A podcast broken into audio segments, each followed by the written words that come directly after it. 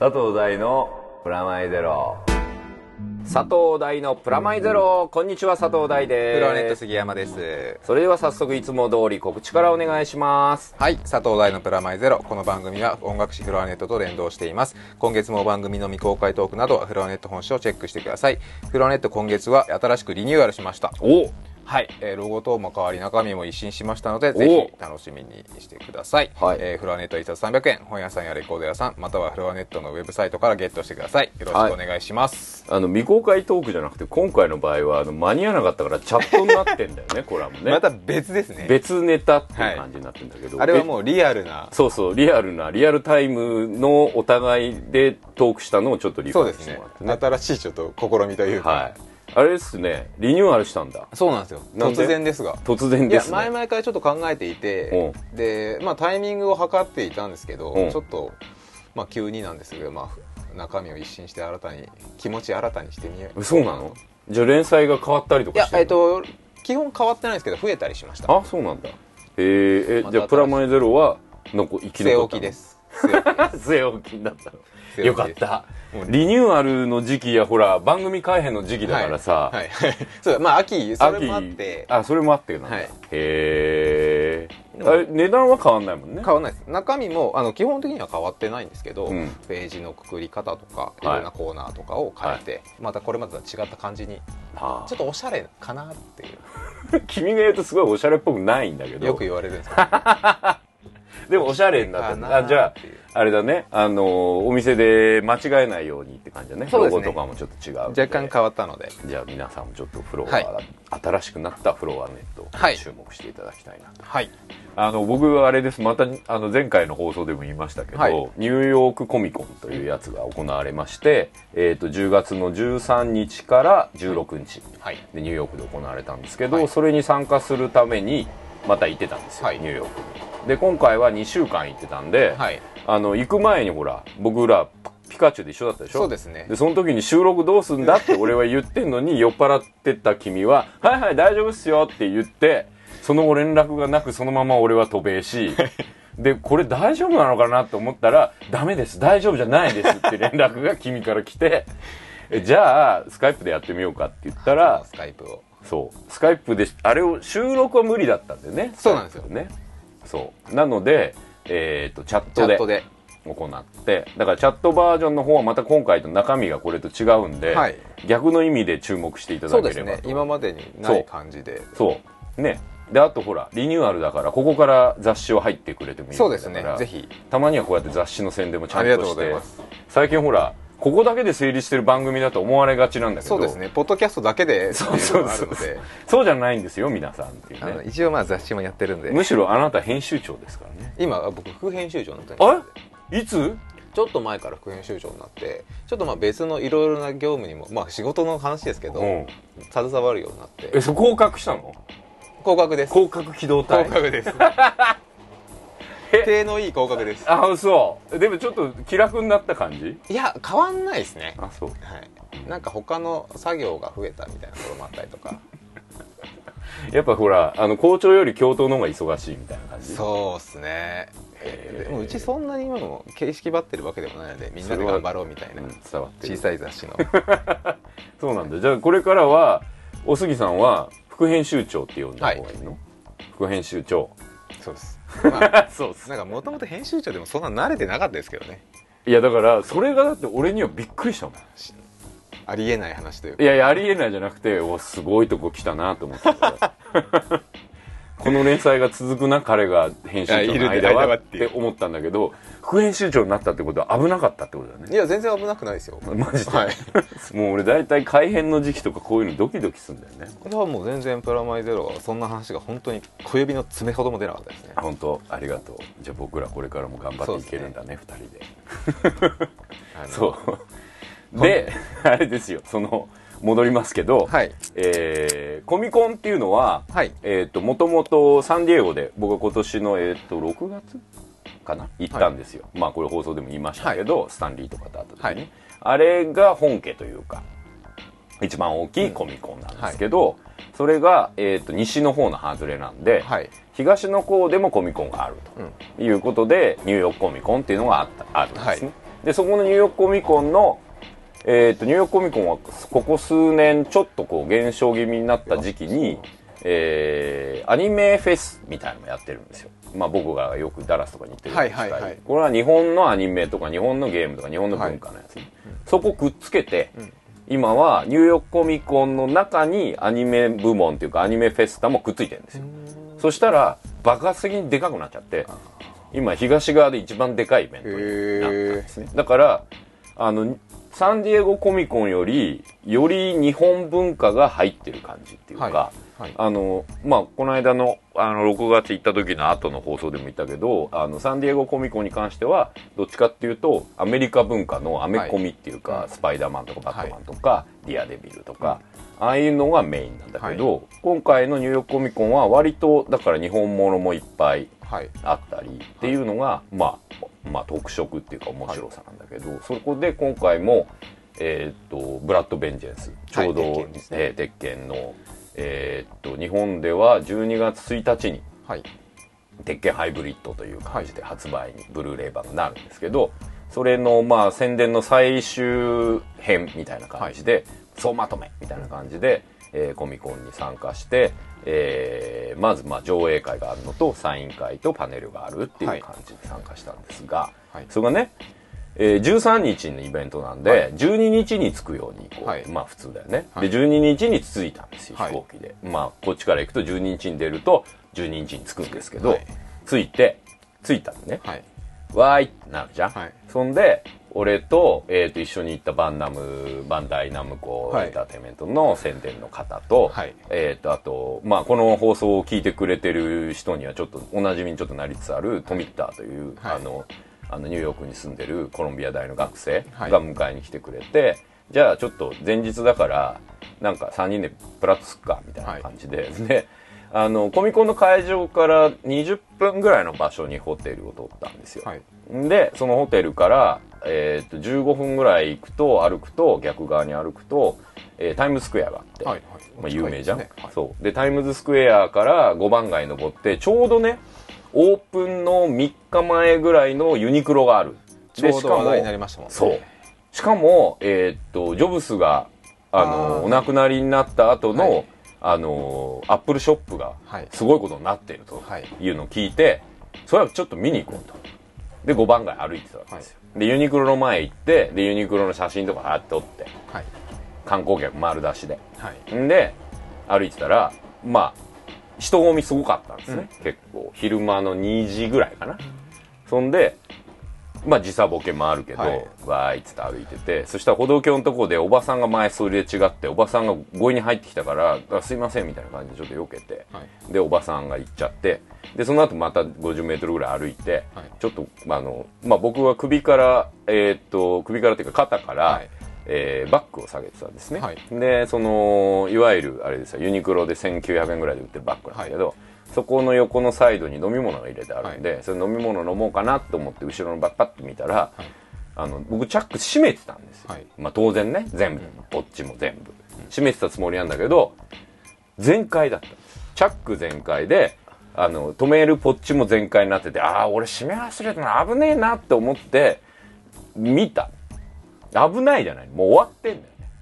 あのねその中に財布が入ったんだけど、はい。財布だけないんですよあれ？って。落としたかな？みたいな、はい。でもチャック閉めてたのが開いて落ちるってコロボックルでも罪深すぎるよねっていう話で、はい。でそれがあの財布がねあのニューヨークってバーとかあのお酒出すとこ入るとか、タバコ買うには身分証が必要なんですよ、はい。基本的に。まあ日本でもそうだけど、でなので財布の中にパスポート入れてたんです。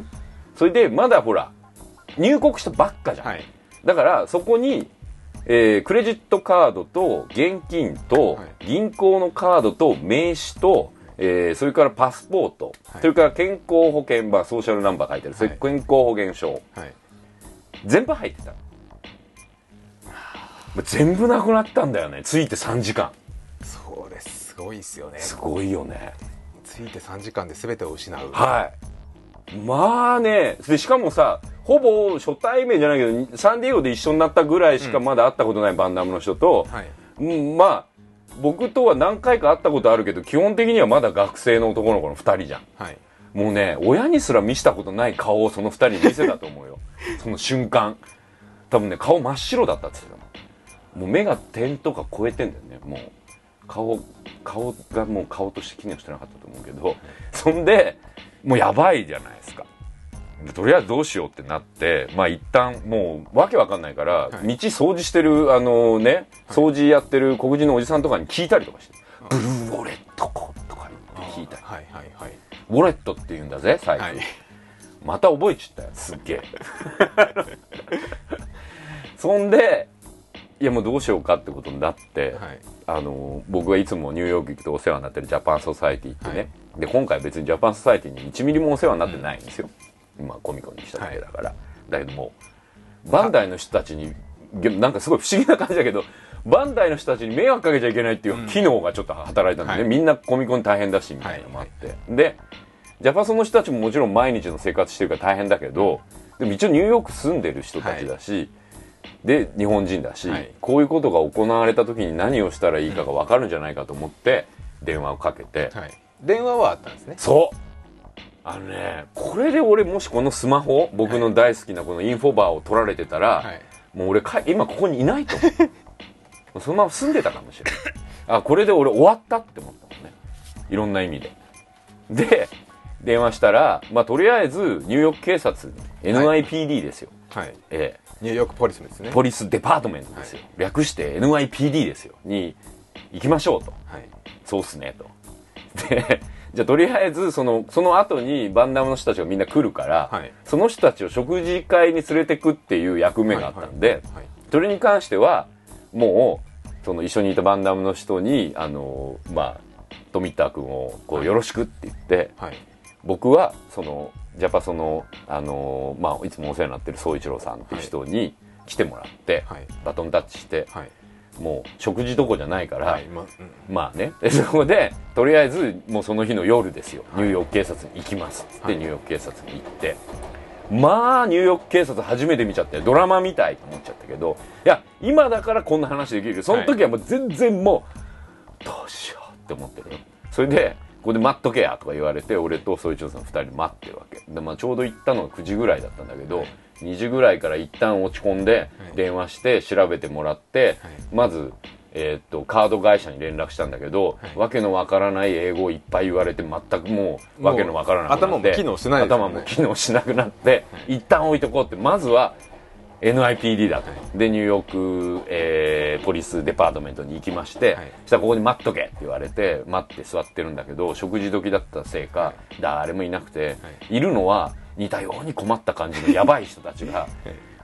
あの映画でしか見ないみたいなやばい人たちがこう何人かいる中こうパツンと俺とそういう人さん並んでたらあの飯食い終わったらしいこうあのな黒人のちょっといかにもな感じいかにもなおばさんがこうはーって来て「あんたら何してんの？ずっとそこにいて」とか言われて「だからお前らが待っとけっつったんだろ」みたいになったけど「いや実は」ってこういうことがありましてって言ったら「ああそれねここに来てもダメよ」って「え？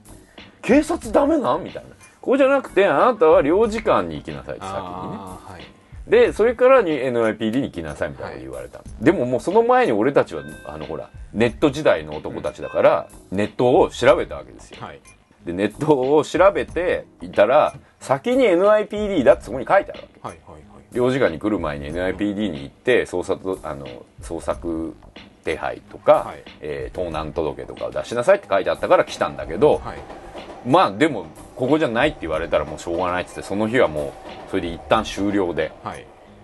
で次の日はイベント当日なんだけど、うん。僕が出番はなかったんですよ、はい。なので皆さん見学に行ってるけど、はい。まあとりあえず朝9時半から領事館がやってるっていうかそこに行くだよね、はい。待ち合わせして。であの通訳やってくれてたからそい。つはいさんと富田にも一緒に来てもらって、はい。領事館に行ったわけですわ。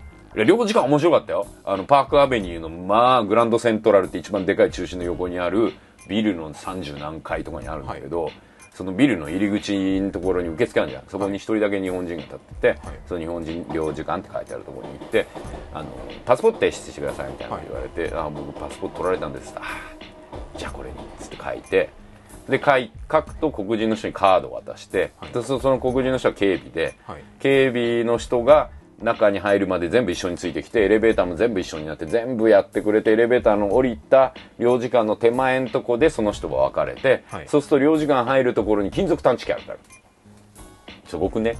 あのそこの金属探知機に全部着てる服のあれを全部写して、それで金婚ってならなかったら中入って、はい。で何ですか何のご用ですかって言われたから盗難に遭いましてって言ったらあまず NIPD に行っていただいてたらい回しです 俗に言う。あの盗難届を出してもらわないと私たちは対応できないんですよって言われてほらやっぱりと思っていや実は昨日行ったんですよって言ったら、はあよく言うんですよ。NIPD よくそういうことするんですよ、はい。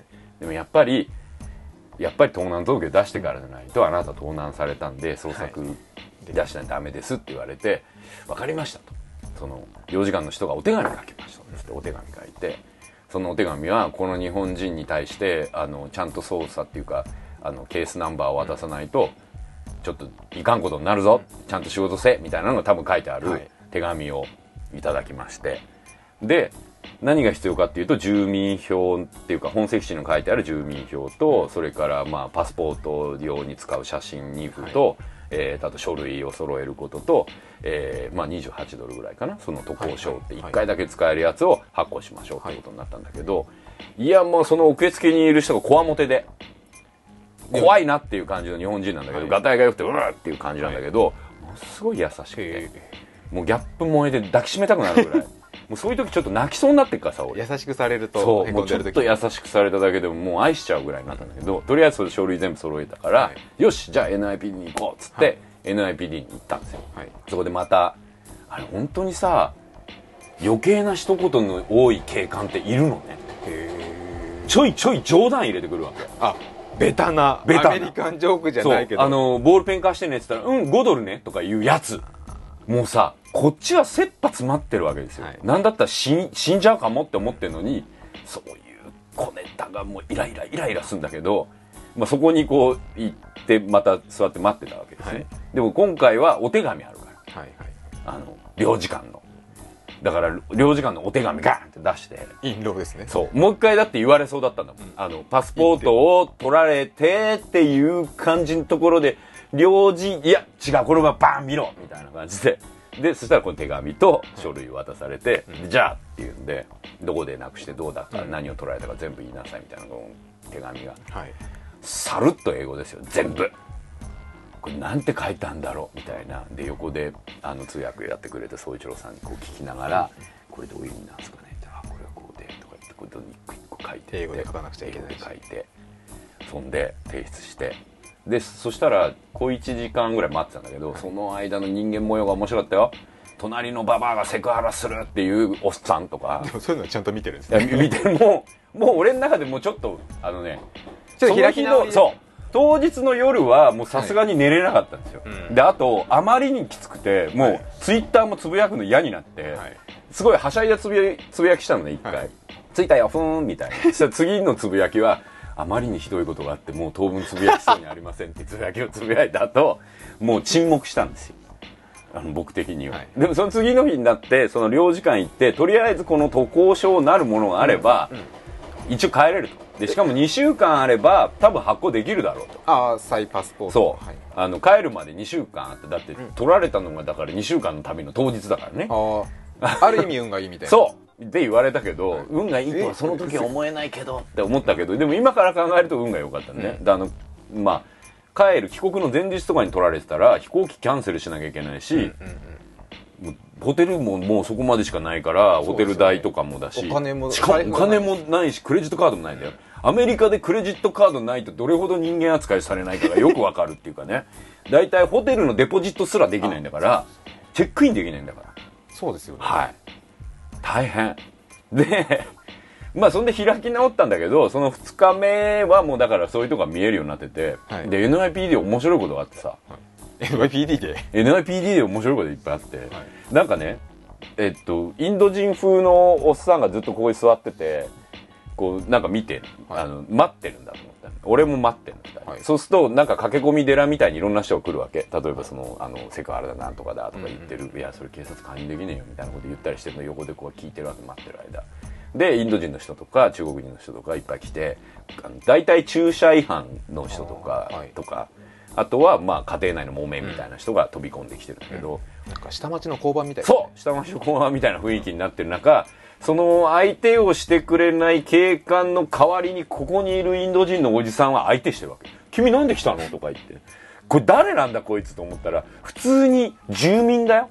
ええあ普通のニューヨークの？そうニューヨークの住人でその人も多分なんかのやつで手配で待ってるだけなんだけど、なんか困ったことあんの？とか言って聞いたりとかするみたいな。寅さんみたいな状態になってていそうですそねういそうでしょ、はい。なんか普通にちっちゃいコミュニティができてるのそこで。数時ちょっ間の間に。と兄貴分じゃ兄貴分になってるわけ。これもしこの人も困ってきてんでしょって思うんだけど。でなんで警察にいるのかっていうそうそう。で俺がこうなんか書く場所苦労したら「おこれ椅子の上で書けばいいんだよ」と。か言ってガチャガチャって着慣れてんなこの人ここにみたいな感じなんだけど。で窓の外見ると,、はい。えーとパトカー普通止まってんじゃん、はい。そこにイエローキャブいわゆる黄色いやつが2台あーはいはい止まってて、すごいんだよ。ニューヨークってこの操作ができるのかと思ったけど覆面パトカありなんですね。ー普通なしだろって思うよ俺は。でもありなんだね。多分あのあれじゃないの？911以降そういうことができるようになったのかなと思うんだけど。まあ見た目は完全にイエローキャブですよ。はい。で後ろのあのボンボンネットっていうかねトランクの上のとこにチコッとアンテナがついてそれが唯一の他のとの違いぐらいで、はい。で中料金メーターとかあんだよちゃんとだけど椅子と椅子の真ん中のところにサイレンがこうチラッと見えて。怖いっすね。怖いよ。でニューヨークってほらタクシーが、えー乗車拒否するので有名じゃん。ガーンっつって、はい。はいよく行っちゃうよって。その中の何台かはパトカーの可能性あるよ。怖いなそんなんもう知っちゃったもん。その短期間のその NIPD で。それで NIPD の捜査官来るんだけど、はい。えー L 捜査官って、まあ、名前言わないで、L 捜査官ね。女の捜査官で金髪でね、なんかあやっぱ本当こういう感じなんだっていうこうフリースの上下とか着たりするあの女性捜査官に「どうしたの?」とか言われて「ああ盗難なのねはいあがっつりやられてるのね」っていう話で。あの落としたとかそういうんじゃないのね、もうもうがっつり盗難ですって言って捜査届出してもらってそれで今ここにあるですねあのえー、盗難届ですよ、はい。がここにあるわけですけど、まあ、ここにね、あのーケースナンバーっていうのがあるんですよ。あが必要なんですけどこれがないと帰れないんですけど私ね。このケースナンバーっていうあの捜査届が受理されました、あはい。捜査官がこのことを認識して一応捜査よっていうなくしたた取られたはいっていうのの証明。がないと再発行できないんだけどそのまあそれをこう紙一枚なんだけどね。この紙一枚が大事を取り取りに行ったわけですよこれをもうドラクエですよ「タガラッタッタッタ」とか聞こえる感じ？冒険の書じゃなくなんかそういう。そう。そういう感じ。でこれ紙今度取られたら最悪だねみたいな話とか冗談で言えるようにやっと2日目の夜ようやく。なって。で3日目からがコミコン始まるんで、これ再発行できないけどとりあえずケースナンバーは手に入れたしなんとなくやらなきゃいけないことも見えたビジョンが、はい。だから一旦俺はパスポートやクレジットカードがないことは心の棚にしまおう。はいしまった。で 次の日からコミコンが始まったんで、あのツイッターでこうパンダと一緒に可愛くつぶやいたりとかし出て,、てましたね。そう。でそこからは明るく、はい。まあ、何もなかったかのように、まあ、東京にいる人たちも含めて心配させないようにしてたんだけど、まあそれがね一緒に行った原田さんって、はい。あの鉄拳のあのミスター平八そうゼネラルプロデューサー関西人なんで、まあ好きなのよそういう人のいや、人のじゃないな。自分のも含めてだと思うけど、そういうことがあったらネタにするだろうっていう。なんでお笑いにしないんだみたいな感じ、がもう漂って、しかもカプコンの人たちと一緒だったね、今回。はいあの、鉄拳クロス、はいあー違う。ストリートファイタークロス鉄拳っていう今シリーズをやってるんで、二、人で、あの、原田さんと、まあ、小野さんって二人の両方のプロデューサーの人と一緒に飯とか食ったんだけど、はいまあ小野さんも関西っていうかねカプコンの人たちもみんな関西乗りでしかも僕今たまたま、えーバンナムでは鉄拳、はい。えーカプコンではバイオハザードの仕事をしてるんで、両方と一応お仕事してるんで、はい。結構知ってたんですね。まあいじられた。ここぞとばかり。ここぞとばかりにいじられた、まあ、もういじられまくった上に、その、試写会あったわけですけど、あの、まあ、2000、3000人キャパぐらいの時に2000人弱ぐらい来てたんかな、はいそこでのパネルでずっと俺のネタ。もう、原田さんが。あのね、この人ね、あの、ついて3時間でパスポート取られたんだけど、この中に盗んだ人があったら、あの、パスポートだけ返してあげて、みたいな。どみたいな受けて。もう、どっかで開き直っちゃったね、もうね。もうつかみは完全にそこで。掴ん掴んだよ俺。ニューヨークコミコンの人たちの心を。でサイン会やってたりするじゃん。パネルとかやってるでしょ、もうあのその会場の人たちのスタッフはもうみんな知ってるわけ。俺がパスポートとクレジットカードないの、ものすごい同情的だよね。そうなんだって。ニューヨーク今でもそういうことあるんだみたいな、これでニューヨーク嫌いにならないでねと。かいろいろこう声かけてもらったり。人の優しさに触れ。はい。でしかもお土産とかないわけです買う金が、はい。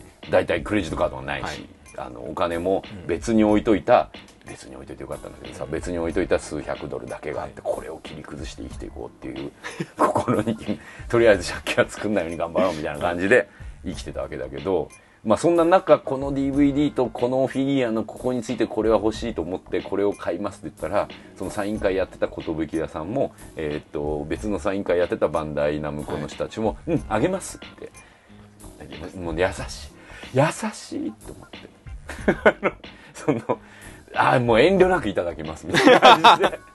もうわらしべ長者みたいなもんですね。でも最初のも何もないんですよね、ネタだけですごいよ。だけで。いいそう3時間で全てを失って、そこからはもうわらしべ長者のようにてれってってってってニューヨーク歩き回っていろんなこうドラクエみたいにしてこう、はい。渡航書を作るためのとかこう手に入れたりイベント会場ではい。いろんな人に会ったりとか、あでもイベント会場で会ったんですっごい面白かったのは僕ほらここで何回も言っているゲーム会社ロックスター、はい。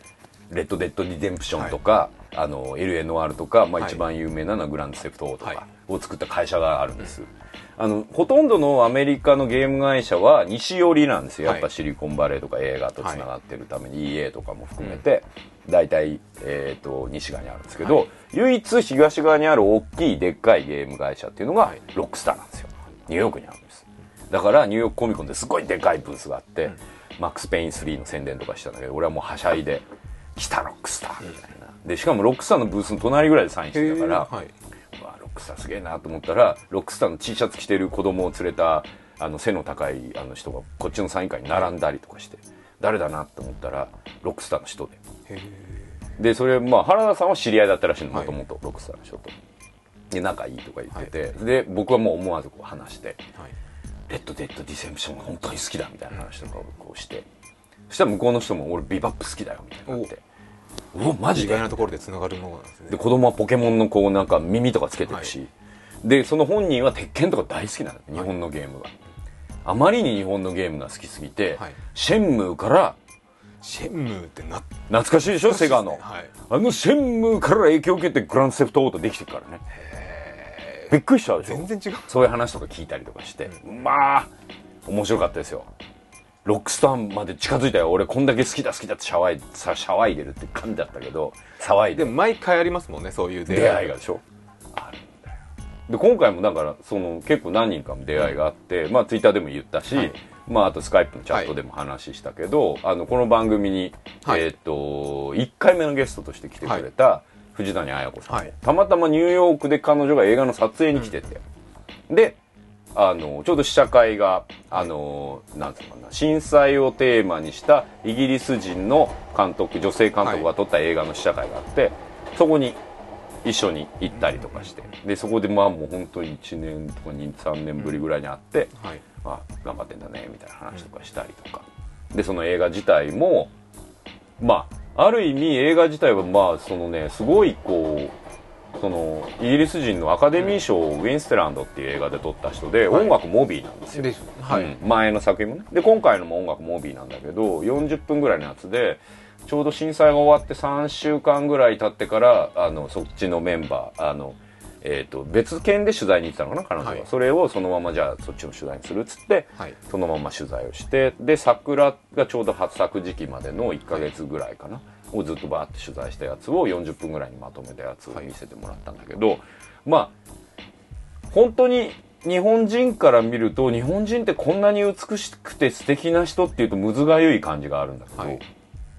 あの耐え忍ぶみたいな感じとかね、このパニックにならないとか役立つかないみたいなこととかその花鳥風月的な感じがあるとか、はい。諸行無常感とか松尾芭蕉の詩とか出てきちゃうんだけどさ、これ日本人のセンスじゃできねえなみたいな、まあ、イギリス人のセンスって感じなんだけど、であの広島のドームとかも一瞬映っちゃったり、京都も映っちゃったりとかしてそれ距離感でいくと遠随分遠いけどなかなかちょっとくっつけられないくっつけられないけどできないけどまあそういう意味でもなんか逆に言うとこうその事件事件っていうか今年の3月11日に起こった出来事をパッケージングするには僕らはまだ早いと思って、まあ現在進行形だと思ってるけど、海外の人たちはあっという間に忘れてっちゃう。今なんかもうタイでいっぱいいっぱいになったりとかギリシャでいっぱいいっぱいになったりしてるじゃない、そういう中まだこういうことが行われてるよって意味での映画としてはいいかなと思うんだけど、日本人が見るとちょっと理想的すぎる感じがあったりするのは、まあ、逆に危険かなとも思ったりしたけどでも映画自体は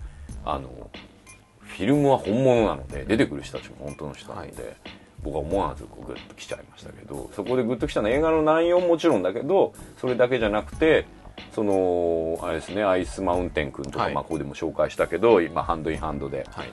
そのエウレカを使った復興支援のお手伝い僕もしてたりとか、フィルムゾーンホープってジャスティンたち、ニューヨークでの。ブルースカイのニューヨークのそういうのも関わってたので、なんとなくそういう人たちの笑顔とかそういう人たちがああこういう景色を見てそこからここに来てそれで笑顔になってるんだみたいな感じの感覚を感じることができて、はい。それもすごくこうフックしたんですけどね。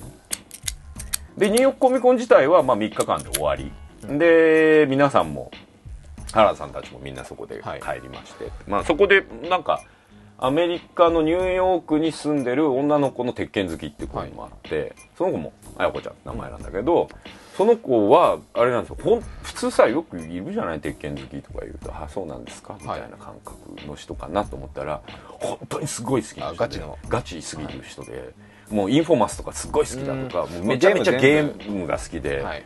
あのグランドセフトオート大好きみたいな感じの人で、めちゃめちゃ話があって、で原田さんも「いやドラグノフ使うなんてカルトだね」みたいな話とかいう感じで仲良くなったんだけどその女の子の人生も面白くて話聞いてたら、あのなんか高校の受験生用なのか分かんないけど学習塾の先生やってたんだけどある時、まあ、洋服を自分が好きだって洋服作るの手先が器用だから、私洋服作りたいみたいなそれでニューヨーク行きたいみたいになってニューヨークポンと飛び込んじゃって、で英語を学んで3年間ぐらいで、はい。でインターン先っつって A から見てったら最初に「アンナスイ」って書いてあったから、はい。ここにインターン行くっつって本当にインターン行ってそしたらアンナさんと仲良くなって、はい。アナスイのデザイナーになった人で。すごいですね。あのビクトリア・シークレットとかで出てるアナスイモデルのアナスイのデザイナーの人なの。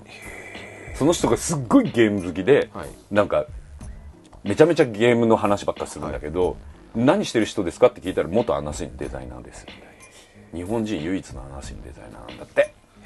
で今はアナスイ抜けて自分のブランドをやってるんだけどっていう人とも仲良くなってでその人、まあ、ニューヨーク随分いるので、まあ、あのセントラルパーク案内してくれるですから、セントラルパーク案内してもらったりあの美味しいとこ教えてあげるっていうか、はい。美味しいとこ教えてもうほら安くて美味しいとこ教えて、はい。僕の事情知ってるから彼女も、B 級グルメでいいですか？いやむしろって。はい。70円ぐらいで買えるあの中華まんの店とかチャイナタウンにあるんだけど、い、やめちゃめちゃうまかったよ、あのね外身がはい。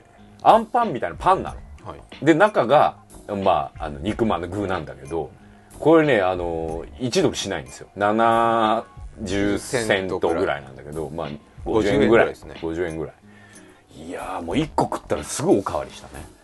50セントだし。そう。もう全然買う買うみたいな感じで。もうすごい結構お腹いっぱいになったんだけどそういう B 級グルメみたいなのをいっぱい教えてくれるたりとかして。でもだから本当にね人の優しさに触れ、あそうそうある日の夜はライブがあるっていうんでライブ招待してもらってこれもまあタダでね、はい。あのお金がないんで、はい。でそのライブ何かっていうとチボマットでさいへえや俺もうさシュガーウォーター超好きで。はい。もうエウレカやってた頃なんかめっちゃ聴いてて、なんかこう、まあ、ハルカリとかの元祖みたいな感じじゃん。うんうん。しかもグランドロイヤルからデビューした人たちですよ。で、ニューヨークといえばみたいな人たちのチボマット。それが、ライブ用に最近再結成したんですよ。二人がね。小鳥さんとか個人で結構やることそうそう、個人でやってたじゃん。それが、まあ、久々に二人でやってるっていうライブを、ジャパソの、あの、ジャパンソサイティでやるっていうの見に行って、まあ、かっこよかったですよ。新曲やってて。へえびっくりしちゃった新曲すっごいかっこよくてで帰りにそのエンジニアやってるまあ総一郎さんって何回も話題出てきてるけど、あの人もともとサウンドエンジニアで、あそうなんだそう。で、ジャパソンのサウンドエンジニアもやったりしてんだけど、で、そのチボマットの時に手伝っててっていうので、終わった後に、じゃあ紹介してあげるよっつって、チボマットの二人に紹介してもらって、いや、あの、すごい、あの、グランドロイヤルとか好きで、みたいな、それをテーマにした、あの、サンプリングしてアニメとか作ったことあるんですよ。って言ったら、二人ともなんかアニメとかゲームすごい興味あるみたいなので言ってくれて、ちょっと名刺渡したりとかして、なんで来てるのとか、鉄拳っていうので来てて、やったことないから分かんないけど、でもなんかすごそう、みたいな。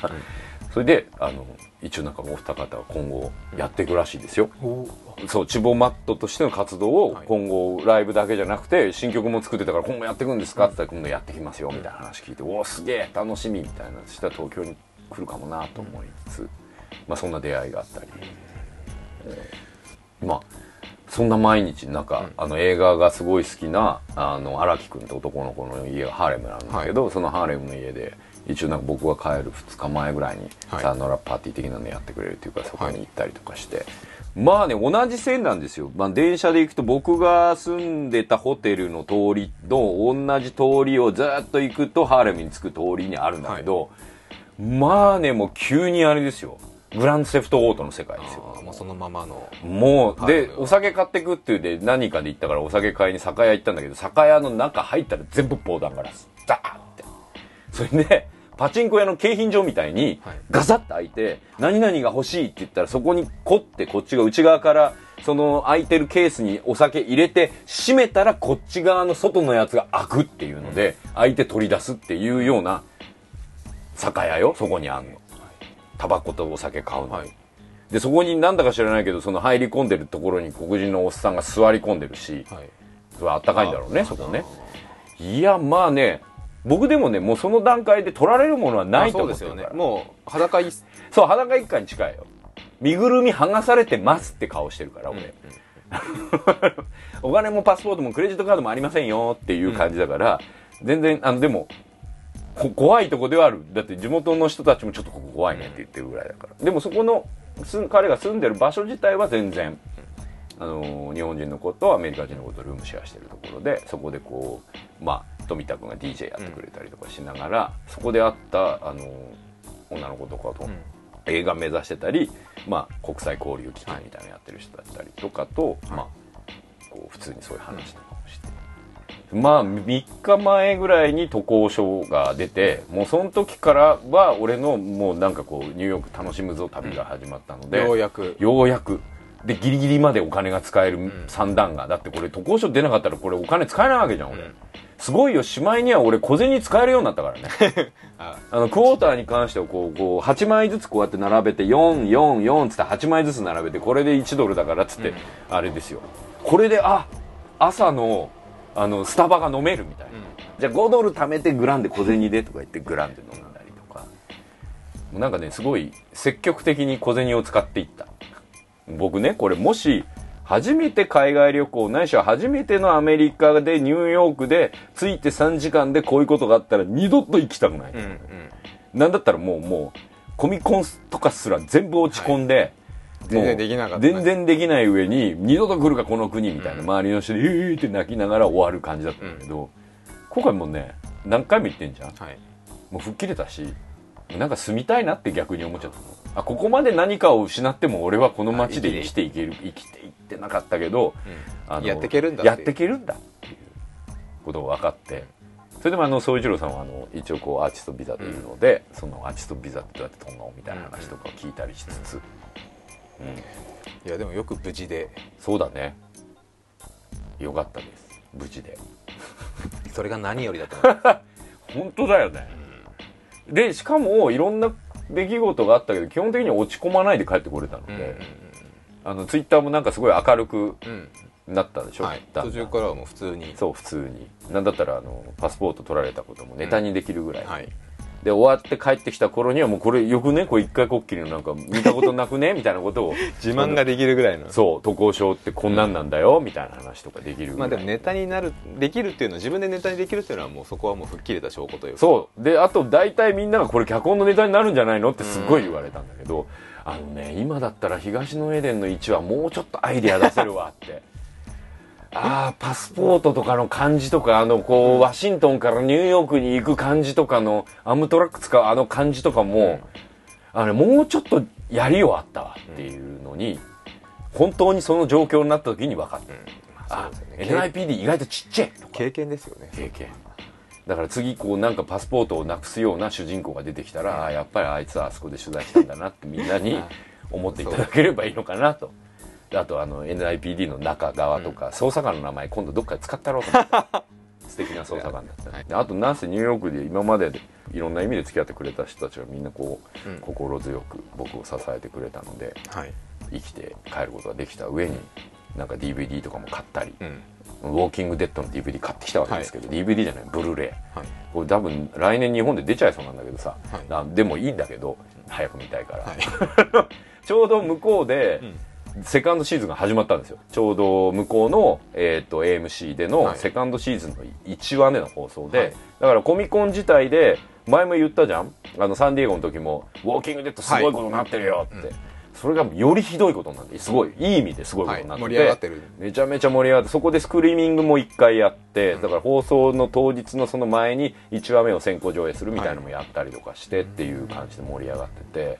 で日本でもまあこの放送だともう4 3話目ぐらいまでいってんのかな？あの一応、えー始まります、はい。始まったんです。始まった状態ですねこの収録が放送されてる頃には、ん。あの1話がオンエアになってるはずなんですけど FOX チャンネルで前もやったように多分1回こっきりかもしれないですけど、やるので、まあ、これを楽しみにしてます、であとあれですわ。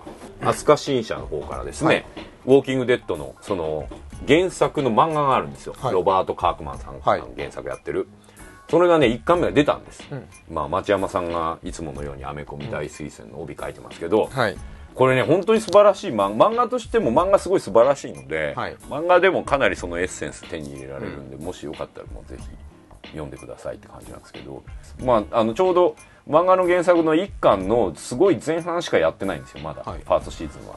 なのでこれからでも全然追いつけると思うんで今ちょうど、えー、FOX チャンネルとかケーブル入ってる人がいたら、ぜひ見てほしいなと、まあ、それに付随する感じで来月え先月発売になったですね「デッドアイランド」っていう、はいあの PS3 と XBOX で出てるはい。ゲームがあるんですけどこれがまた面白いんですよ。あの南にあるある某島が、あのゾンビに侵されてっていう例のパターンで、はいゾンビその島からどう脱出するかって話なんですけど、これがまああれなんですよね。あのストーリーやっていくとこれどう考えてもロストだなって普通に、あの飛行機墜落してる飛行機、はい飛行機のところ捜索しに行ったりするんだけどさ、であのいろんな人種の黒人の人の、えー、とラッパー元ラッパー、はいとあと白人の人の元アメフト選手と,、えー、とアジア人で香港警察なんだけどか隠れて潜入してる女性と、はい。あと元警官なんだけどもうなんか疲れちゃってる黒人の女性とっていう、この4人のチームではい。やるんだけど、僕はたまたまそのアジア人のね、はい。そのまあ香港の警察の女の子を使ってたんだけど、はい。これコープモードって協力プレイなんですよ、あのマルチプレイで叩き合うっていうパターンじゃなくて、うん。あのみんなで一緒に。行ってそれで4人で組んで最大4人のパーティーで倒していくってやつなんだけど、僕女の子でやってるじゃん、はい。みんな優しいの。こっち来いよみたいな、うんうん。この車乗るか？みたいな、普通に僕男だけど、はい。ルックスが女なのと、うん。キャラもそう。であとゲームがあんまり上手くない状態じゃん初期、はい。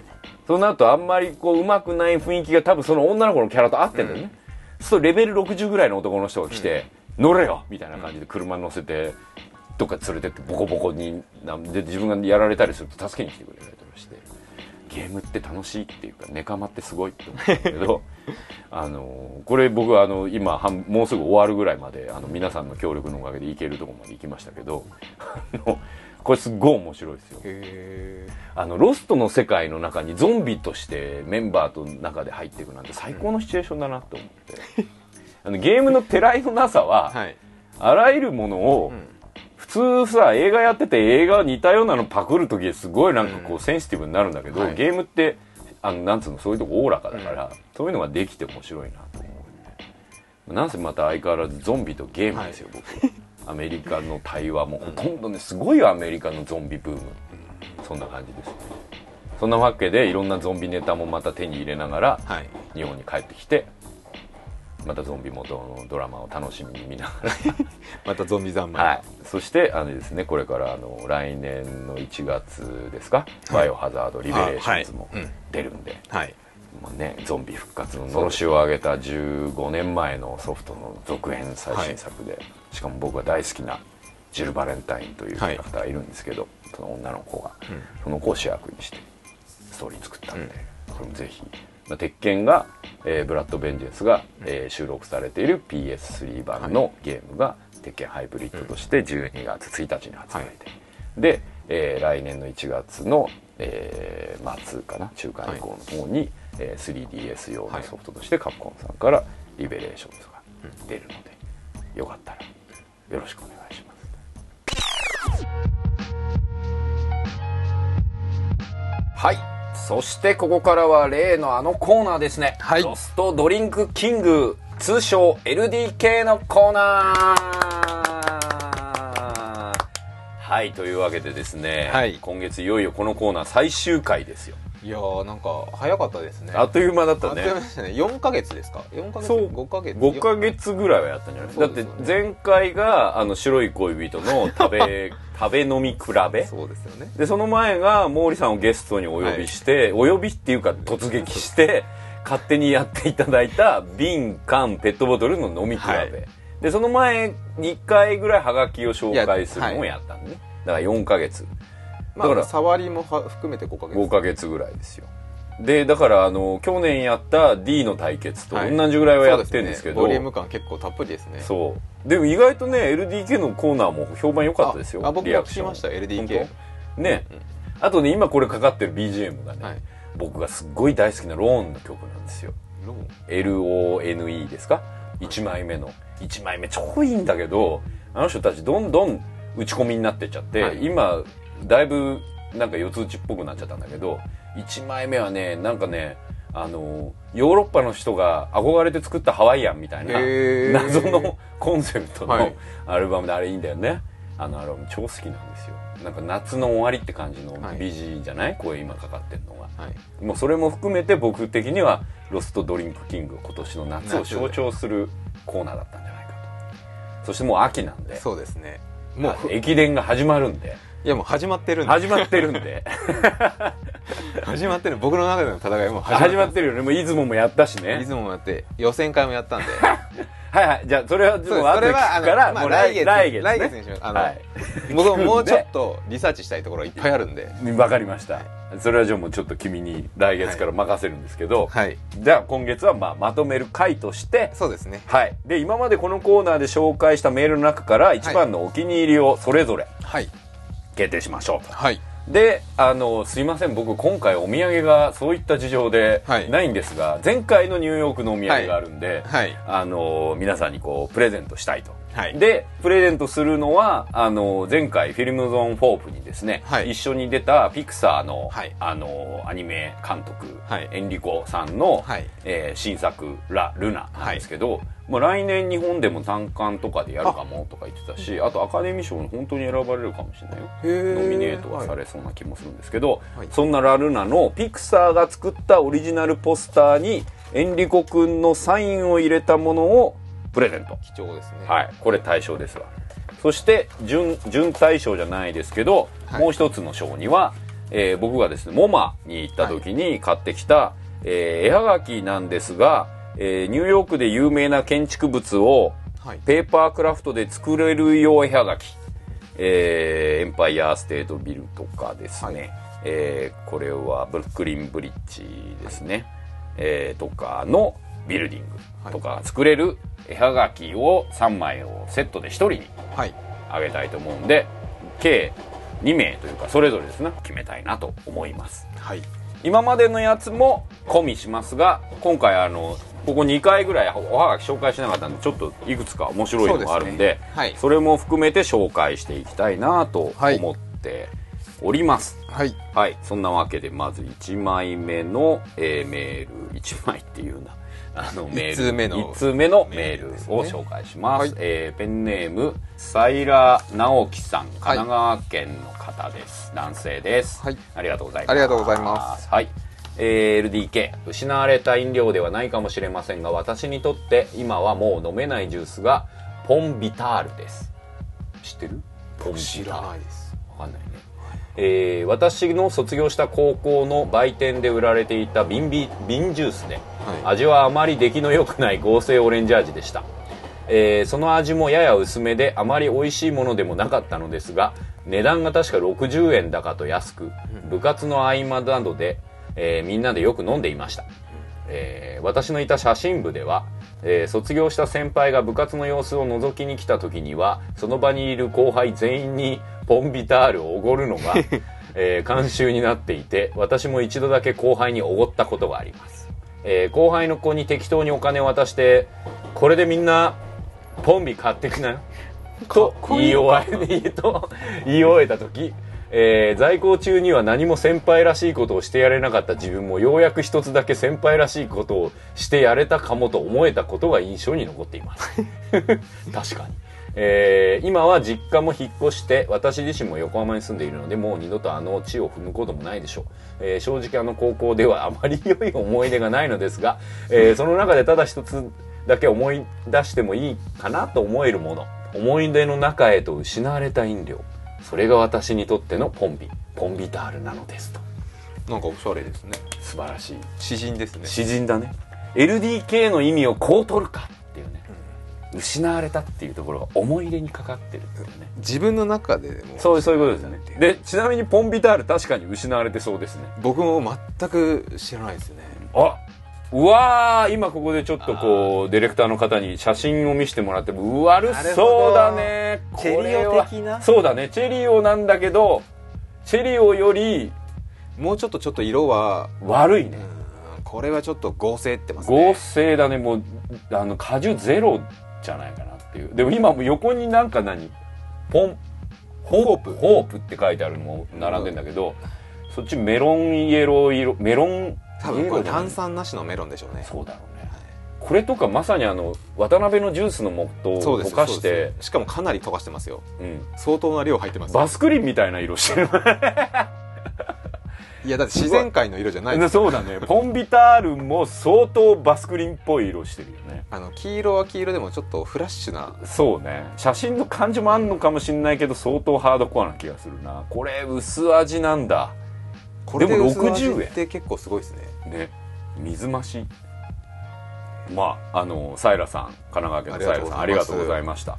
あのそうですね。え二度とたその地を踏むことがないってどよっぽどのことがあったんじゃないかとも思いつつもそっちが気になりますね、はい、そっちすごい気になりつつもあの全体的にはなるほどといういい、えーメールでした。ありがとやっぱうございまし LDK たでこうやって思い出をそういうことですよ。もう一回振りもあの帰ってもらえるっていうそういうことですよ。LDK の良さはやっぱりその飲み物自体もそうなんだけどその飲み物にまつわるこう味もさ、はい。音と一緒で記憶装置だと思うんだよね。そうですよね。なんかほら実家の人の味とかあんじゃん、お母さんカレーとかそうですよね。ああそうそうまさに。そういうのを食べるとなんとなく記憶が蘇る的なね、はいそういうのに近いんじゃないかなって。僕もだからそういう意味でメロンイエローほら今年の夏、あの出てたのよ、はい。飲んだらやっぱりあの水泳部だった頃とか思い出したりしたよ。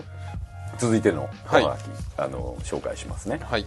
えーペンネーム宝屋さん、はい。えー福岡県の男性の方です、はい。ありがとうございます。はい。第3お杉さんこんにちは。LDK ですが実は意外と誰もがこだわりがあるのは缶コーヒーの銘柄ではないでしょうか私が大学生時代に毎日飲んでいたキリンのジャイブ。えーしかもこだわりがありオリジナルブレンドの金色の缶しか飲んでいませんでした。他の銘柄は甘すぎてこれがちょうど良い甘さでした、えーしかしそのモデルもなくなってしまい次にこだわったのがネスカフェのサンタマルタ。あこれは覚えてるな俺。ジャイブもセサンタマルタも両方とも覚えてます。もうそう。はい。でこれはさすがにネスカフェだけあってコーヒーの苦味を生かしたショート缶でこれも毎日1本飲んでいましたしかしネスカフェの缶コーヒーを扱う自動販売機が少なく、えー、かっこ主に大塚、えー製薬の自動販売機でポカリやカロリーメイトとともに並んでいました。かっこ閉じで、えー見かけづらくなった時期は1箱買って保存したこともあります。箱買いっすか？本当長いだね、えー今ではどちらの銘柄もなくなってしまい私は缶コーヒーを飲まなくなってしまいましたがあの頃本当によくよん飲んだなぁと思います。えーあコーヒー以外での LDK は地元大分農協が作っていたカボスジュース過去ロング缶、えー、金太陽っていうのかな？金太陽のつぶつぶみかんジュース、えーこれもロング缶を思い出します。子供の頃はよく凍らせて飲んだな。えー子供の頃はロング缶ばっかりでしたがということで宝屋さんありがとうございます。ありがとうございます。はい。私もロング缶コーラスやってましたね本当ですか？僕やってなかったですね。うん、あんまり長いこと入れると忘れちゃうんだけど、そうじゃないです。かそうそうそうそう。あのでもシャキシャキした感じとつぶつぶが溶ける感じが超美味しいんだよね、あー。つぶつぶは飲んでました。あ僕もあのすごい好き最後つぶつぶだけ取れなくなってああそうそう。クッってなるんだよね。コーンスープと同じ原ああ理ですよねそうそうそう。コーンスープも冬とか飲むよね。飲みます。あと甘酒のあの白い沈殿物が最後の残ったりとか俺ねありますお酒飲めないのに、はい。甘酒のあのショート缶飲めんのいますよね甘酒飲めるっていう人。そ僕お酒飲めるんですけど甘酒は飲めないんですよなんか。ういや僕ねもうシャンメリー的な扱いだと思うんだけど 俺俺の中で。まああれは子供でも飲めるそううそうそうそうそうそう。あの酒かすだけだからね、基本的に。俺だって酒かすまんじゅう結構好きだもん。あ酒かすまんじゅうを粉にして、えーっと水で溶いて湯煎したような感じが甘酒って感じがする。そうですね。俺からすると、だだから好きなんだけどね。でもジャイブもサンタマルタもしてますね。そう。なんかサンタマルタってあれだよね。明石家さんが宣伝やってましたね。サンタマルタみたいなはい。感じ、あとなんか女の子がそう。いて。そうそうそうそう。ジャイブは CM あ何かをちょっと覚えませんがあと青い青の缶とかもあったりとかしてうていくつか銘柄があった気がしますね。値段が一緒だけど金色の缶に行っちゃうところがなんかわかるよね。あ俺実は缶コーヒーあんま飲まないんだよね。本当エスプレッソ好きだからエスプレッソそうですね。のコーヒーメーカエスプレッソ飲む人は。ーそうそうそうそう。僕薄いアメリカンなんで基本あ好き。がいやでもあの美味しいやつはでもね俺だから放送作家やってた時に本当に美味しくないアメリカンコーヒーを永遠飲まされて飲まされたっていうかそれしか飲み物がないから飲んでて、その時の記憶なのかアメリカンコーヒーに対してすごい先入観があってでもそんな中僕の意味で言うとこれ別にロストキングになってないけど、はい。あの練乳入ってるやつ。マックスコーヒー。コーヒー。はい。あれは好きでね好きすぎるからあれですよ。エウレカセブンの主人公のホランドがずっと飲んでるっていう設定で缶が出てきますよ。あのまああのえ同じはい。黄色と茶色がかった黒みたいな感じのラインのやつとかではい。中に描いちゃいましたけどね宝屋さんありがとうありがとうございました。えーっと紹介する上ではこれ最後なのかな？えーっと最後ちょっと紹介しますね。はい。えーペンネームエクレアンさん、はい。北海道の男性の方ありがとうございます。ありがとうございます。はい。えー、第3お杉さんこんばんは。はじめまして。LDK の話題でいろいろとツッコミを入れたい話題がいっぱいだったのでメールをさせてもらいます。ありがとうございます。ありがとうございます。よかった突っ込んでいただけて、えー子供の頃からずっと北海道で暮らしてきたので違和感を持ったことのない飲み物だった、えーリボンナポリンが北海道限定の飲み物であることを知ったのはここ最近のことです。これ覚えてるかな？えーっと2回前の放送の3 3回前の時か。ねツイッター上で、はい。えーっとね肉屋さん。はい。僕あの時名前が読めなかったんですけど肉屋さんって分かったんですけど、肉屋さんがコメントしてくれた北海道限定のリボンナポリンってあったんですよ、ありまそれのことです。なんだろうってみんな思ってたね。やつ、ナポリンってカテキンの親戚かなとかシトロンじゃねえの？みたいな話をしてたでしょ、はい。そのことです。はい。で続き読みますね、えーこれは赤く着色されたサイダーですね。はい。えーここから驚きなんだけど1911年から北海道限定で存在するようです。これ協賛つけるべきでしたね。100周100周年ですよ1911年っつったらね第二次世界大戦より前ですから。大正時代。めちゃくちゃ日本がどんどんどんいい感じだったイエーイとか言ってる頃ですよ。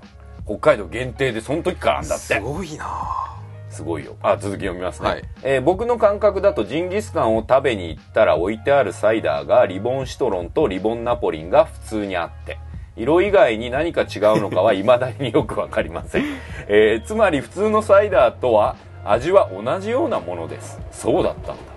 へー。えーなおこのナポリンは販売当時に着色にブラッドオレンジを使用したので地中海を代表するフルーツということでナポリンと命名されたそうです、ね、ちょっとおしゃれですね。そのあ当時そうあの当時ですごくね。だってみかんの時代ですよねみかんだよ。オレンジとかないよ。甘夏の時代ですよね甘夏とかそう。ポンカンとかすらないよ。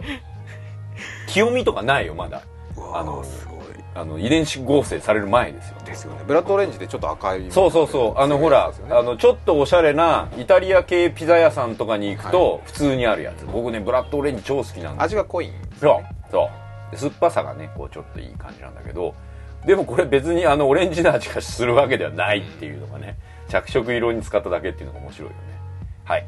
続きを見ますね、えー、ウィキペディアを見るとリボンナポリが登場した作品としてアトラスの「ペルソナ4」が取り上げられていて ちょっと面白いです。えー、そうなんだ「ペルソナ4」ってあれ 今アニメになってね。アニメになってましたっけ？出てくんじゃねえの？っていうかあのアトラスペルソナってすごい懐かしい響きですね。そうだね。でもあの人気あるぜこのファミコンですよね。ファミコンだったね。一番当時は。多分ね。ペルソナ確かファミコそうンですよね。そうファミコンファミコン。で今はもう PS, PS とか。PSP とかかな？出てるよね。あのキャラデがかっこいい感じだよね。出てんだ。はいえー、ゲームに出てくる飲み物って結構印象に残りますね。有名なところではシュタインズゲートに出てくるドクターペッパーなんかはギーク感が強く感じられますね。そうそう。わかるよね。ね。ギークが飲んじゃうよ、ドクターペッパーみたいな。まあ俺もそうなのかなって感じだけど。で、俺まあ、あの多分マックスコーヒーも同じラインにあるとカテゴリーとは一緒かもしれない。ですね、だからこうやってアニメに自分の好きなギーク的飲み物を出すっていうのははい。結構あるなって感じかもしれないえーそうそうアメリカものではメジャーだけど、えー日本では沖縄以外にあまり知られていないルートビアという飲み物をご存知でしょうか、えーこれもドクターペッパーやチェリーコーク系統には違いないのですが飲み慣れてないと第一印象がこれ湿布の味じゃねえの？飲むサロンパスとか結構強烈ですがこの飲んだ後のフィードバックも含めて癖になる味わいです。沖縄ではこのルートビアを作っている A&M というメーカーのファーストフードがあることもあって沖縄グッズを売っている店なのでも売ったりしていますということでエクレアさんありがとうございました。ありがとうございます。この人北海道の方なんですけど沖縄の情報 ありがとうございます。沖縄旅行行ったりとかそうかもしれない。これ実はですね僕ねルートビア大好きなんです。初めて知りましたあのね、に、あの、東京でも、いわゆる、えーっと、なんだ、紀ノ国屋的な感じのとことか、はい。輸入品が売ってるところ、まあ、あの、雑貨屋さんみたいな感じそうね、ビレバンとかでも売ってたりとか、あと、あれだよね、あの、成城石井的はいはいはい。な、ああいう輸入の食材とかがあるようなところとかだと売ってて、吉祥寺も売ってるんですよ。へ駅ビルに入ってるガーデンに売ってるんですけど、だ僕は毎回買って飲んでます。飲んでるんですで、その通りですよ。あの、これ、何湿布の味じゃねえの？湿布の味ってどんな味ですか？そう、だからお前、それ言ったやつ全員に俺が聞き返してんだけど、お前湿布飲んだことあんのかよって。で、飲むサロンパスって意味もわかるんですよ、すごく。なでもさ匂いがそうなのかな？そう、あとね、あの、広がる後味とかも含めてなんかちょっと湿布臭いんだよね。はいそれすごいわかるんですけど、僕そこが好きなんよ。やっぱギークな感じはしますそうだね、ごめん。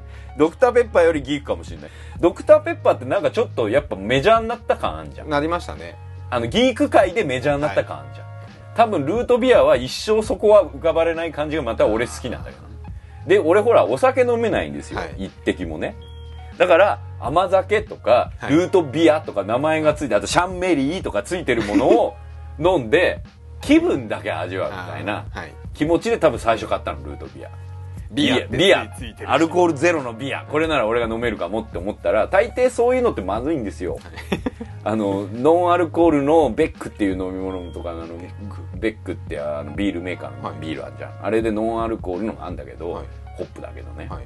まあどうだろうっていう話なんだけどそれだったら無理してでもビール飲んだ方がいいんじゃねえの？みたいな味なんだけど。そういうものありますよね。あるでシャンメリーは美味しいおしゃべり美味しいですね。ね。子供の頃やっぱ一番飲みそう。で、はい。未だに俺は、あの、これからクリスマスが訪れるでしょ、その時には、あの、12月25日以降、突然シャンメリーが暴落するんですよ、安さが。だって12月のその10日間ぐらいしか出会えないじゃないですか。出会えないけど、その2日後ぐらいになると、こう、そういうお店でものすごい、こう、1000円どころか、えー、500円ぐらいで4本パックとか売っちゃう感じになるんで、そこで買って、年末は、シャンメリーでシャンメリー飲んで、あの、気分味わったりとか、シャンパン乾杯みたいな感じで シャンメリー飲んだりするぐらい、そういうのが好きなんですよ。美味しいですよね美味しい。で、俺、ルートビアもだからすごい好き。ルートビアか今度見てみますねああの、吉祥寺でも売ってますよ。まあ、あの、ビレバンで売ってるんで、まあ、そういう意味で言うと、意外とこう、なんだ、カルト系とかうんギーク系の人には好きな飲み物なのかも。うんアメリカでは、テキサスでは見たけど、はい。うんニューヨークでは見なかったな。へ 売ってんのかもしれないけど、えいやでもリボンナポリもすごいですね。すごい！100年経っても。びっくりするね。あのなんせあのエクレアンさんの情報盛りだくさんすぎてそうなんですよ。今情報こう一個一個処理処理しなきゃって感じなんだけどあの1911年から北海道限定ってもうどんだけ地域密着型なんだってはい永遠に北海道だけでずっと飲み続かれてるって意味での失われてるんですよで今回メールすごい良かったよね。あのもうあのあのポンビタールさんもとってもいいよね。そうなんですよね。ポンビタールめっちゃ気になりましたもん。そう。これでみんなにポンビ買ってきなっていう一言のとこがすっごいグッとくるよね。俺も行ってみたい俺も行ってみてそう。俺も行ってみ てその写真部の後輩行って俺全然関係ないけどその写真部行って突然入ってきてであの人誰だろうみたいな言いながらポンビ買ってきなって言ってあ先輩だってみんな思うんでしょ。しかも60円じゃそうないですか。60円だったらもうなんだったら。いいですよ。もうなんだったら1000円は出すからそう好きなだけ買ってこいよ言いたいよね大人な。はい大人の感じもいいよ。で大人なわけでは宝屋さんは割と大人の意見が。そうだね。ロング缶とあのショート缶を出すあたりがそしてあれだよこう箱買い、そうですよね。うん、ポンビだったら箱買いしてもいいよねまあその他にもいろいろありましたしね、はい。これまでも。で今までもいろいろありましたよ。まさにほらツイッター上での肉屋さんのリアクションにしてエクレアンさんとかもあるし、あとあれですよ。あの瓶ジュースのことを言ってくれそうですね。た、あの埼玉玉さんはい。とかね。あのあれですよ。それのおかげで僕らは毛利さんとね一緒にそうですね。見るビ瓶瓶コーラの値段とかも、あ値段じゃない飲み比べとかもしたりしましたよね。であとはあのあれですよ白い恋人を紹介してくれた先そう先月のグリグリコさんとかもいましたね、でおかげであの僕はあれですよ。あの一緒に食べてみようみたいな。あれは胸焼けすんな？あれのはなかなか。なかなかあの両方は相当ハードコアだったねでもあれで僕はカロリーメイトの話とかも久々に思い出しましたし、あとメロイエローの話してくれた、はい。えーパタパタポンさんとかね、はい。あとキャラカーンの話してくれた唐揚げ師匠とか、はい。あと前からいろんなのに応募してくれてる33回転寿司さんの鉄骨飲料、はいあとそれ以外にもツイッターでもいくつか来てたりするんで紹介できなくてごめんなさいですけれども。ありがとうございました、はい、ありがとうございました。この5ヶ月間 LDK にお付き合いいただきまして、そうです。ね本当にありがとうございました。皆さんも聞いてる中で LDK を見つけられたかな、ということで、はい。さあ、対象決めましょうよ。そうですね。うん。じゃあ僕からでしょうかね。あなるほど、小杉賞、準優あの準、準グランプリじゃないですけど。準キング、LD お杉賞、どれ LDA お杉賞は僕はちょっとまあいろいろ悩んだんですがはいはい。もうちょっとフレーズにやられたっていうところで、うんコンビかなと、はおいいですね。い、これでみん君なかなんにコンビ勝手にな これ君っぽいもんね。その感じが。フレーズがフレーズね。はいこれでみんなにポンビ買ってきなってやつね。いやまあ実際の飲んだことがない本当に失われてるものなので そうだね、もう、そういう意も味でもだって、そう。で、あと、やっぱ、サイラさんのメールがいいよね。まあはい思い出の中へと失われた飲料。そうですね。今度僕も原稿書くとき使おうかなぐらい。ぜひじゃあ思い出の中へと失われたサウンドとかああ、今度見たら、あの、あれです。サイラさん、ぜひご指摘をください、このメールに、みたいな感じですけど、リニューアルしたね、そうですね。プロワーネットでそのフレーズが、らはい囁かれるかもしれません。というわけで、はい。えー神奈川県のサイラ直樹さんに、えー僕が、えーモマで買ってきたニューヨークの有名な建物を、えーペーパークラフトで作れるよ絵はがき3枚セットでお送りしたいと思います。ありがとうございました。というわけでじゃあ、はい。まさにの LDK、はい。ロストドリンクキングは皆さん多分もう予想がついてると思うんですが、はい。僕の方が、えー決めたいと思いますが、これねあのー複雑な感じになっちゃうんですけど振ってくれたのはツイッターの肉屋さんなんですが肉屋さん申し訳ない、えー 今回のおはがきをくれたエクレアンさんにお、まあ、肉屋さんと一緒なんだけどえーエクレアンさんにこのポスターあげたいと思います。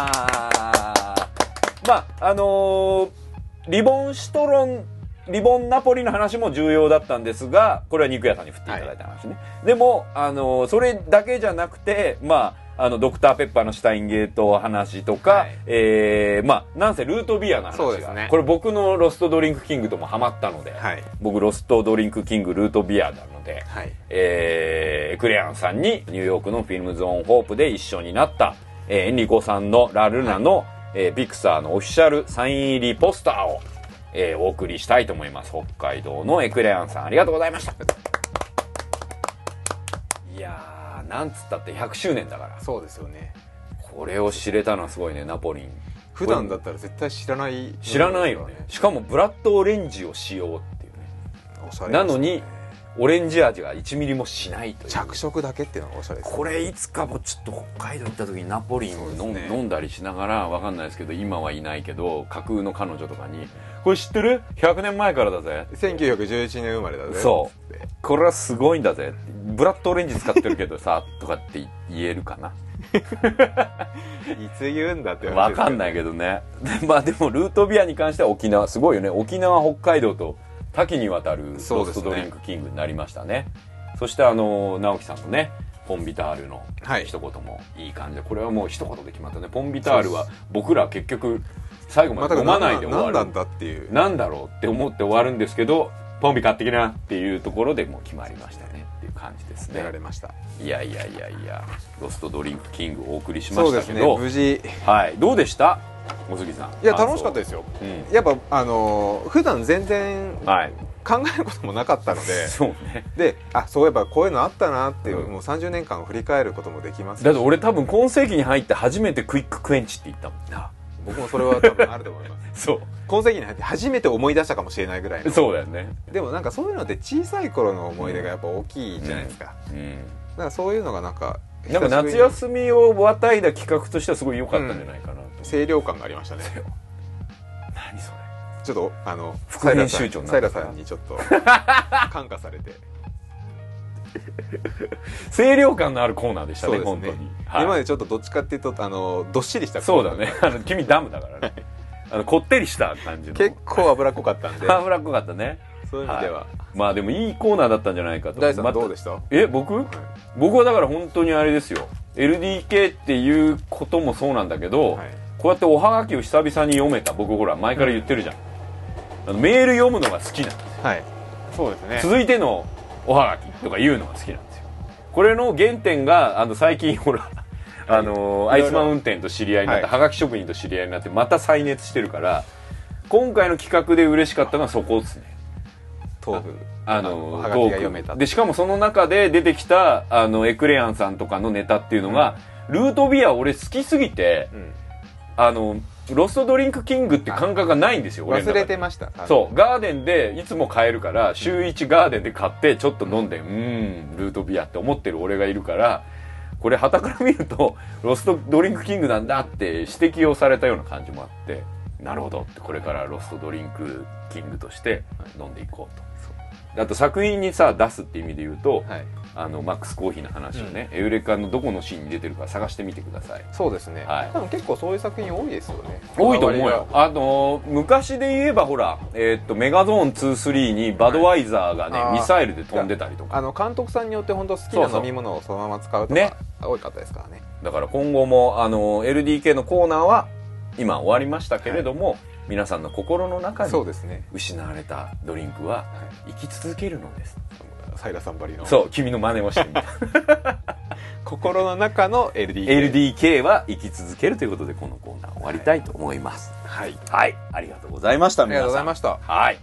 そして来月からさっきも振りましたけど、はい。耐えきれずにはい。あのー今年も駅伝。はい。箱根駅伝企画がスタートでございます、ね、3年目になるんですね。そうだねもう3年目だねなんかこの前も言われました僕あの誰に？知り合いに、うんうんうん。僕最近もう全くツイッタあやってないんですけど。ね。あなただって最後がコミケでしょ？いやーコミケやばいみたいな。あのねあんたもう本当にあのフロアのメンバーなんだからたまには。で？それでやっぱ、あの正月だけすごいつぶやいてる俺みたいなのがやっぱ記憶にあったらしくて。ああそう箱根駅伝の、うんうん。ちゃんと箱根駅伝になったらまたやるんでしょってその通りを刺されましたね。その通りでしょ？その通りなんですけどあの2日間は鬼のようにツイッターをだって俺その時にフォロー減るからね。僕逆に増えますからね。君はだから、あの、あまりに普段書かなくて、しかもそこのところが結構的確に来るから、あの、箱根ユーザーが、あの、ね、君と似たブラッドを持つ人たちをフォローするんだろうと思う3けど。4 0人ぐらい増えますからね俺ほら、コンスタントに1時間、まあ、毎日1時間に何個ぐらいを毎日やってるぐらいのつぶやきなんだけど、その2日間だけ多分だから何十とかそうなんですよねやっちゃうからすっごいみるみるフォロワーが減ってくから 多分タイムラインがなんかよくわけのわからないもので埋まるのでその特に僕のフォロワーに外国の人もいる、はい結構いるからわけわかんないこといっぱいいるとか言って減ったりするんだけど今年は減らないといいな。まあその箱根駅伝のはい。企画もじゃあ来月から。そうですね、プラマイゼロ大杉編集長と学ぶ箱根駅伝の魅力というコーナーをですね、来月から。これあの、あんまり聞いてない人には分かんないかもしれないですけど、はい。説明して。一番世の中でエキサイティングでドラマチックなうん。ドラマがここにあるんです。はい、ここ。にあります。これもちょっとサイラーさん 取ってつけて言うから、接着が悪いよ、そのセリフ。今急に言いいやいやいや、急急に言うからすごい、接着面がすっごい、なんか、ペラッペラペラペラ。あの正月お正月いつもあの毎年そうですね。恒例のあのー箱根駅伝っていう大学生駅伝ですね、それを僕の方がまあ大好きで大好きすぎてで、3年前ぐらいから、僕もじゃあそれを、君の面白、君、面白がってる君が面白いから、俺も面白がってみようと思っはい。て、始めたコーナーが、はい。意外と面白かったですちょっとハマるっていう。そう。年、年を追うごとに僕もほらもう、あの、去年から、あ、違う、一昨年からもうカッシーナをすごい。あれですよ。今年最後ですからカッシーナ。そこです。見送らなきゃね、僕ら。しかもそのカッシーナはあの花澤さんが大好きだという情報をその去去年年のゲ、ットしまして。そう、ツイッターでね。はい。だんだん、なんか僕らのアニメとか。いつか呼べるんじゃないかってかすかな期待を。卒業したらね。そうですね。まあでも実業団入って。あでもほら、高校生をこの場に呼ぶよりは、彼の判断で呼びやすい。そうです高校生じゃない。大学生を呼ぶと、やっぱりほら、いろいろなんねか大変かもしれないですけどあの、豆島グレン隊の人たちがすごい、あの豆島グレン隊も、東洋大学の聞いてない人にわかんない。そう。あの、そう、東洋大学の先生とかに迷惑かけちゃうから。だから、卒業して、実業団とか行ったら自分のね、はいあの、判断でこの番組にも来ていただけるかもしれないし。そんなことで呼びたい人いっぱいいますからねいるよね。だって僕らが呼ぶ、き僕らじゃない、君が一番最終的に呼びたいのは瀬古さんでし瀬ょ。古さんです、はい瀬古さんっていうのは、まあ皆さんも多分、あの瀬古利彦さんそう、有名なね。昭和の大ランナーですはい。瀬古五六ね。ツイッター上でそう。君、あん時冴えてんだよね、瀬古五六のつ、あの、つい、あの、瀬古五六すごいいっぱいあるじゃん。はいあの、だいたい7時半ぐらいから、あの、前番組から瀬古五六始まってんじゃん。7時から始まりあます7時か、ごめんごめん。7時から始まってんじゃん。その時から君、チョイスいいもんね本当で。すか？瀬古五六に。そういうあのいろんな見どころそう。だから、ランナーとか選手とかっていうだけだと、ちょっと硬いスポーツ番組の解説のラジオ版なの？って思われちゃうけど。僕ら、ゲットスポーツじゃないのはい、で、違います。ゲットスポーツではなく、もうちょっとこう多角的にいろんな意味での駅伝をどうしたら楽しめるかみたいな感じそうですなので、はい。あのーあれです。そろそろ、そういう意味では来月から僕ほら大好きなお手紙、メール、ツイッターを募集していきたいと思うんで、あなたが思う今年の注目選手。はい。まあもちろん、僕らが今出たような柏原君3年目だしね、はい。みたいなのでもいいですし、はい。えー大学それそれこそそうですまあ、東洋早稲田みたいな、ベーシックな僕らがねいつも言ってるような大学じゃなくても、ここがいいみたいなのでもいいですし、っていう今予選で注目してる大学でもいいですし、っていうのを書いていただくっていうのもいいですし、はい。えー今年当コーナーを聞くにあたっての意気込み。ああいいですねいいですね。聞いてみたいですね。ちょっと今年はえ沿道に行くぞとかでもいいですしそうですよね。今年はリラックマンを超えるでかいぬいぐるみを持って沿道を走るぞとかいう意気込みこれ僕でしやりますっていう。フリーザになりますでもい。いし、あの、魔人ブーになりますでもいいし、全然いいですね。あの、それか、あの、選手のこことか、うん。選手の趣味こんな風に調べました。とか。ねなんか先輩とかからそうそうそうそう、こんな情報ありますとか。アニメファンだけじゃなくて、例えばこういう映画ファンとか、うん。こういう音楽好きですよ、みたいなね。あの、あれですよ、ドミューン見てて、はい。あの、柴咲コウが、はい。突然出てきてずーっとエミネムの話を語るときに衝撃を受けるみたいなね僕らが。マジだこの人マジだって。本気ですからね。ねびっくりするよね。っていうような感じの情報をどっかの番組で見たとかどっかのラジオで聞いたみたいな感じの意気込みとかでもチェックでもいいですし、あはい。違うわ。その他駅伝関係の小耳に挟んだ噂。あ全然あの箱根についてでもいいです。はい。関連同門とかについてでもいいです。そ そこは。そこは。ああ年に一回聞き出すとこれ来ると年末来たなって感じする。もう一回言って。そうあのお杉さんの口から淡麗同門って聞くと年末が近づいてきが気がする。風物詩ですか？ら風物詩だよね、うん。あのそんななどなど、えーメールやツイッターでも、えー募集しております、はい。メールの方は番組のホームページから。はい。で、ツイッターの方は、ハッシュタグ、シャープ PM0 をつけてもらうか、番組アカウント、プラスマイナスアンダーバー0、えー全部、えーローンマジーというか、英語のスペルですが、えー、宛てにアットマークでメッセージを送ってくださいと。はい。えー本当にね、些細なことはツイッターでもいいですし、あの、おすぎさんあんまり書かないよ、みたいなことでもツイッターで突っ込むでもいいですし、僕の大学ピックアップしてくださいとかでもいいです。ああ、全然全然いいと思うんで。で、メールの方には、あの、たっぷり書いてもらってもいいですし、毎年ね、聞いている人たちが、もうだんだん今年はこうだ、みたいなことを語っていただいても。はいうん。あ、そうだよ、こういうゲスト呼んでね、みたいなのも、うんねあの、メールやツイッターで、あの人実は箱根駅伝超好きっすよ、みたいな。あの、ほら、デーモン閣下が、実は、お相撲本当に好きだ、みたいな。DJ 界でいたのかな箱根駅伝好きみたいなね。そうそうそうそうそう。そういう人いたらぜひ、あの、ちくりを、ツイッターでもいいし、はいメールでも送ってくださいと。うん。今日盛りだくさんだったね。そうですね今月すっげえ俺喋っちゃったね。今月はもうずっとあのね、思いの丈を。そうだね。あの、あとほら、あの、本当は、えっ、と、数週間前に言うはずだった話題を今言ってるから、なんかすごい、やっとキャッチリリースできた。これでこの話題とは、おさらばだと。おさらばですいやもう心の成棚に仏して。うん、心の棚にしまってもだって恥ずかしい話だからさ。はい、というわけで今月もお相手は佐藤大東、フロアネット杉山がお送りしました。それではまた来月さようなら。LDK さようなら。ありがとうございました